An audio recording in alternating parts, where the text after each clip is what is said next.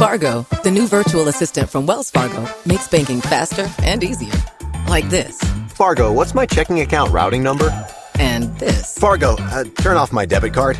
And this. Fargo, what did I spend on groceries last month? And that's just the beginning. Do you Fargo? You can in the Wells Fargo mobile app. Learn more at wellsfargo.com slash get Fargo. Terms and conditions apply. Your mobile carrier's availability and message and data rates may apply. Wells Fargo Bank and a member FDIC. Hello, Saver. Whether you're saving for that trip to the tropics or saving for an emergency, now is the time to take advantage of Wells Fargo's savings options. Wells Fargo offers savings accounts that can help you save towards your goals. So, what are you saving for? Visit a Wells Fargo branch or wellsfargo.com/save to open a savings account today. Wells Fargo Bank NA member FDIC. Peggy 18.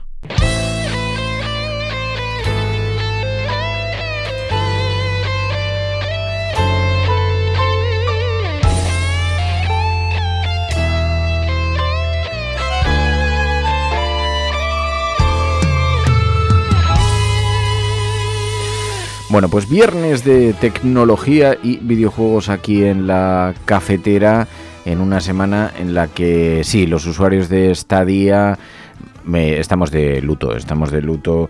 Vamos a hablarlo aquí, pero Lord Bartu, buenos días. Muy buenas, Fer. Encantadísimo de estar por aquí otra vez. Sí, no es el momento más. Yo, yo sabes que acogí este portal para jugar a videojuegos con bastante alegría porque permitía jugar en streaming, es decir, no tienes que bajarte el videojuego, sino que podías jugar directamente a través de una página web si tienes una buena conexión a internet, porque si no, no había manera. Pero lo cogí con bastante alegría, lo cual me ha permitido probar juegos eh, como sin necesidad de comprarlos, instalar, o sea, sin necesidad de instalártelos y que te ocupen espacio y recursos, o sea, que podías jugar casi en ordenadores, digamos, de gama media.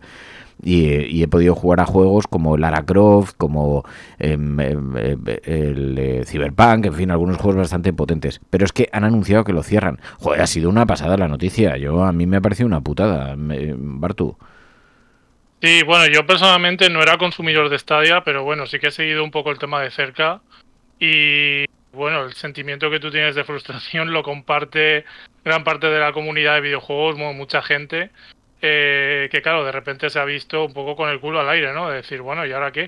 O sea, una tecnología que como tú dices, sí, o sea, estaba muy bien en comparación con otros servicios como Steam o Game Pass y demás, eh, es lo que tú dices, sí, sí, o sea, una tecnología de eso, de jugar a través de, un servicio de streaming eh, que funcionaba, la verdad es que muy bien. Los superjugadores, pero tenías que ser muy, muy, muy superjugador, decían que mm, había cierto lag, cierto retraso, que para juegos de mucha acción, pues para ellos no, y supongo que si tienes unas habilidades extraordinarias, pues, pues lo notarías, yo desde luego no notaba absolutamente nada, y, sobre todo que permitía eso, no, no, necesitar un gran ordenador, lo cual, por ejemplo, a mí me permitía jugar en el ordenador portátil tranquilamente en la cama y no tener que venirme aquí al estudio con el ordenador potente para jugar a, a un videojuego. Han anunciado que van a devolver el dinero si compraste el mando, porque en mi caso yo lo que compré fue una oferta, eh, que te regalaban el mando. Supongo que ahí el precio del el dinero del videojuego te lo devolverán. Eso parece que es lo que han anunciado. Vamos a ver cómo lo concretan, porque porque mm, no sé a qué precio van a devolver. No sé si el precio al que pagaste, porque claro, los videojuegos también envejecen. Entonces yo no sé si Cyberpunk en precio de salida eh, nos devolverán el dinero. Yo no, me, acuerdo cuándo fue, pero igual fueron 60 o 70 pavos. Y, eh, es lo que está por ver yo. Bueno, antes de que eh, grabásemos esta, esta sección, he estado mirando un artículo de Yahoo Finanzas simplemente bueno para conocer cuáles eran los motivos concretos por los cuales Google Stadia ha, caído. Y por lo que comentan es porque eh, no consiguieron la suficiente cantidad de, suscriptores del servicio como para que eso fuera saliera la cosa saliera rentable. Eh, yo la verdad tengo, que decir que entre mis amistades más próximas así eh, son gente gente que juega videojuegos no conocía mucha gente que utilizase Stadia o no conozco gente que igual al principio lo acogió con mucho entusiasmo y que luego permanecía en el, servicio, pero no sé si más allá de eso han habido otros motivos, la verdad. Sí, dice Zares, el tema del dinero será seguramente la parte de la plataforma, pero la parte del desarrollador no la devuelvan, aunque en realidad deberían, puesto que, claro, tú ese juego en teoría lo tendrías en propiedad y tendrías derecho a regalarlo, pasarlo, o- pero claro, el, perderlos, pues no parece que sea, yo no sé qué nos van a dar 10 euros por, por juego, pero es verdad, hay mucha gente, ah, también me pasó a mí, eh, que al principio lo acogimos con mucha alegría y luego no lo usas tanto, entre otras cosas porque eh, hubo un anuncio a mitad de año que dejaban de desarrollar videojuegos propios, que iban a adaptar otras, que iban a comprar adaptaciones, pero luego no ha habido grandes títulos. Entonces, pues claro, si no te meten unos titulazos. Pero bueno, en fin, sea como sea, Google ha, ha prometido que van a hacer devoluciones y es una compañía que era de Google, funcionaba bien y que van a utilizar esa tecnología para, para YouTube. Así que igual en algún momento vemos algún tipo de, no lo sé, de metamorfosis y con YouTube incluido que puedas jugar videojuegos a través del propio portal o vaya usted a saber. Pero bueno, un pequeño Pues, lío.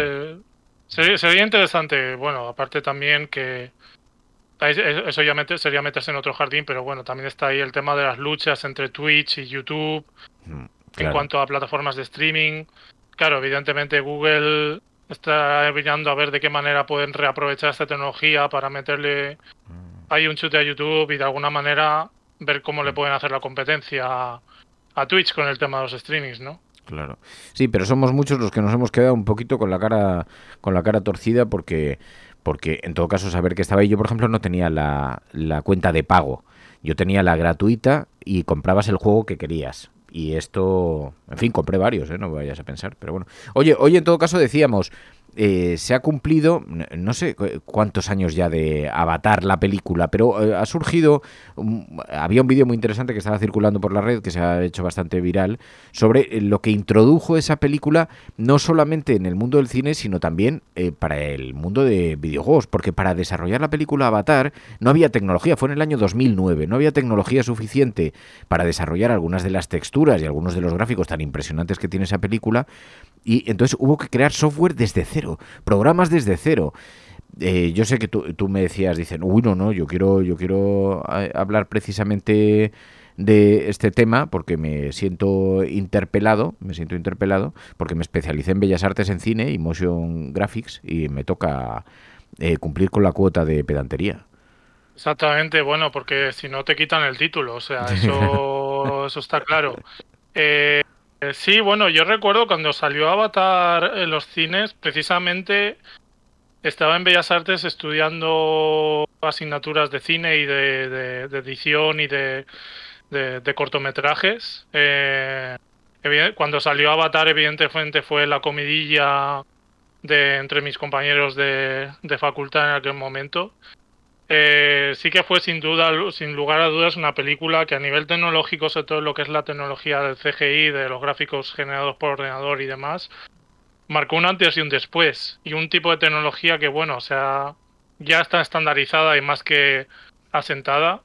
Eh, es decir, la tecnología que básicamente se desarrolló en Avatar, que fue básicamente por, por el empeño de James Cameron, que durante toda su carrera cinematográfica siempre ha sido un tipo que con el tema tecnológico ha estado siempre intentando empujar para, para intentar innovar en lo máximo posible, ya desde su primera película, desde Terminator, ya, ya fue, fue una cosa así. Y, y sí, con todo el tema del 3D, bueno, lo que Avatar básicamente innovó, eh, que yo lo compararía un poco como, como lo, lo- lo que ocurrió con películas como Matrix, por ejemplo, de unos años antes que también innovaron tecnológicamente. En el caso de Avatar fue con todo el tema de la captura de movimiento, de Ah. la captura de movimiento de, de- de actores en entornos eso, de cromas y cómo luego eso integrarlo en un entorno digital eh, que generado por 3D o, o filmado en, en real eh, y que la integración sea perfecta y que puedas hacer todo tipo de virguerías. Luego también el tema, no solamente de la captura de movimiento a nivel corporal, sino también a nivel facial, que eso, claro, era una pasada. O sea, que pudiéramos ver los personajes de la película, ¿no? Cuando se metían en sus avatares, eh, poder ver todos sus gestos faciales de esa manera tan realista, tan detallada, que luego eso lo hemos visto, por ejemplo, me acuerdo el ejemplo de la, la trilogía del Hobbit, de, del Señor de los Anillos, eh, este tipo de tecnología de captura de, de gestualización facial se empleó, por ejemplo, con, eh, con Cumberbatch, el, el actor que hizo de, de Sherlock, en la serie Sherlock de la BBC, eh, que en estas películas del Hobbit hizo, hizo de Smaug. Pues Ah. utilizaron esta tecnología precisamente para capturar los, sus movimientos faciales y luego trasladarlos a- al dragón que aparece en esas películas. Wow, wow. Em, eh, la verdad es que la, la tecnología, el avance para el cine de los gráficos desarrollados por ordenador, el avance es absolutamente extraordinario. Estos días, por cierto, había una noticia que luego, mm, eh, luego la ha negado el propio mm, Bruce Willis, pero em, hace una semana se dijo que Bruce Willis había vendido su imagen para mm, su imagen digital. Eh, Sabéis que está retirado desde el pasado mes de marzo y entonces decían que había vendido sus derechos de imagen a DeepCake, una compañía que crea rostros virtuales mediante inteligencia artificial, para que pudieran hacer anuncios o películas con su cara. Unos días después, Bruce Willis negó públicamente que esto fuese así, que hubiera vendido los derechos eh, digitales de su imagen, pero sospechamos que esto va a ser un dilema que se va a introducir poco a poco y que esto lo vamos a lo vamos a ver poco a poco. Ahora resulta que no, que los derechos de la- de- la- del actor dice no se pueden vender porque son suyos por defecto y el representante además ha negado la existencia de tal acuerdo que haya vendido los derechos de su cara para futuras creaciones digitales, incluidas películas, videojuegos, etcétera, etcétera. Pero vamos, entiendo que esto es muy posible que termine pasando cuanto más se desarrolla esta tecnología, cuanto mejor es el resultado eh, que los actores puedan ejercer ese doble juego, ¿no? El juego digital y el juego físico, ¿no? Sí, efe- efectivamente. Bueno, claro, precisamente lo que Avatar innovó, innovó en su momento con el motion capture, que ahora es un estándar, ahora precisamente la tecnología que está en boga y que podemos ver, por ejemplo, en la última saga de Star Wars, la última trilogía o, o en el Mandaloriano, por ejemplo, es todo el tema de los deepfakes. Y bueno, precisamente esta, esta noticia de Bruce Willis la desconocía. Supongo que es algo que no sé si debe ser algún tipo de bulo o rumor que se ha generado a raíz de su retiro de, De los... como actor. Sí, pero eh, bueno, llegó a ser publicada por The Telegraph y, y después ha tenido que salir eh, los representantes en Hollywood Reporter señalando que no, que, que no era así. Y hay debate además con los márgenes legales de esto. Pero lo que sí que es verdad es que esa compañía ya había realizado alguna campaña publicitaria con el rostro del actor, de manera que decían, sí, lo tenemos, tenemos, eh, lo hemos podido hacer, pero solo podrían hacerse nuevas creaciones con su autorización, ¿no? Entonces, bueno, se- habría un espacio. Sí, creo que quiero recordar, vi en un vídeo de 12SV, que es un experto en todo el tema de inteligencia artificial, deepfakes y demás. Recomiendo mucho su canal de YouTube, 12SV. Y bueno, el el- esto es un término que en informática y demás se llama nigromancia digital. ¿no? Eh, o sea, un ejemplo, digamos, patrio sería la- el, el anuncio este que se hizo con, con Lola Flores, por ejemplo. Eh, y sí, lo que bien tú dices, o sea, ahora mismo hay un debate a nivel ético y sobre todo legal sobre, sobre este tipo de tecnología, porque claro, eh, eh, claro, esto, esto va a traer mucha cola, sobre todo yo creo, por ejemplo, en, en otra cuestión, a raíz, por ejemplo, de las películas Marvel, porque claro, eh, Robert Downey Jr. ya no va a ser de Iron Man, eh, muchos de los actores, bueno, llegará un momento que dejarán de hacer sus papeles. Claro, claro. Claro, que va a hacer Marvel ahí a partir de ese entonces. O sea, va a hacerlo todo en dibujos animados, van a explotar otras franquicias, pero no van a poder, van a tener que hacer un reboot. O sea, Bueno, oye, en, y- y- en- en Superman hemos visto varios actores encarnándolos y, y ha sobrevivido el personaje, ¿no? Pero bueno, y sí, Batman, sí, por eh, supuesto, por supuesto. Pero claro, Pero yo sí, la sí, sensación que tengo con esta generación, última generación que hemos podido vivir de películas de superhéroes es como que, claro, la imagen de cada superhéroe se ha anclado mucho a, estos actores que los han interpretado, sobre todo a, bueno, a nivel de mm, campañas de marketing, merchandising y demás, ¿no? Se pueden. eh, Y bueno, están intentando hacer a nivel narrativo relevos, eso está claro, pero. Sin embargo, yo creo que la tentación, ¿no? De, de intentar ver de qué manera se puede el deepfake para seguir explotando la imagen de estos actores más allá de su muerte. Bueno, precisamente este, este debate lo comentaba también, bueno, no sé si viste la película de Cazafantasmas Afterlife. No, no, Eh, no, vi- eh, sí intenté hacer una aproximación, pero frené. Pues, Frené. bueno, bueno, sin hacer spoilers, bueno, como es lógico, hay un cierto cameo de los cazafantasmas clásicos de Bill Murray y demás. Y esto lo, lo oí en un debate, ¿no? De decir, bueno, ¿hasta qué punto se va a seguir sacando Claro. El cadáver de, de Bill Murray, bueno, una- Bill Murray todavía no ha fallecido, pero pero el, el actor que hacía de Egon Spengler, Spengler que era el, no, que era el, el de las gafas, Mm. que no re- el- digamos el más friki de, lo- de los cuatro cazafantasmas, no recuerdo el nombre del, del actor. Eh, claro, ese, ese hombre sí que falleció, ¿no? Y, y hace como un, y hacen como un camello digital ahí. Claro, ¿hasta qué punto van a, van a seguir explotando Total. eh, el cadáver de esta gente una, una, una vez hayan fallecido, ¿no? Es, es un dilema, es un dilema que, vamos, da para un debate de varias horas. Bueno, luego vamos a hablar en plato plomo precisamente ahora sobre, sobre la película Blondie, en la que vemos a Ana de Armas interpretando, claro, es otra cosa, es una interpretación clásica, pero interpretando a Marilyn Monroe, es una película ahí con una con un clima, con un clima un poco asfixiante, pero Bartu, Lord Bartu, a sus pies siempre, gracias de corazón, muchísimas gracias, cuídate, un abrazo. A ti, Fernando, un placer.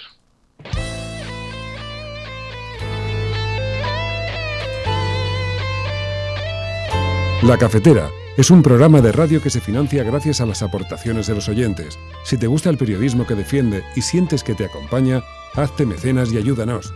Infórmate en radiocable.com barra mecenas.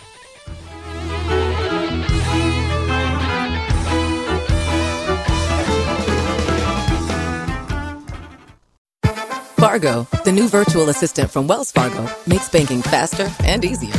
Like this. Fargo, what's my checking account routing number? And this. Fargo, uh, turn off my debit card.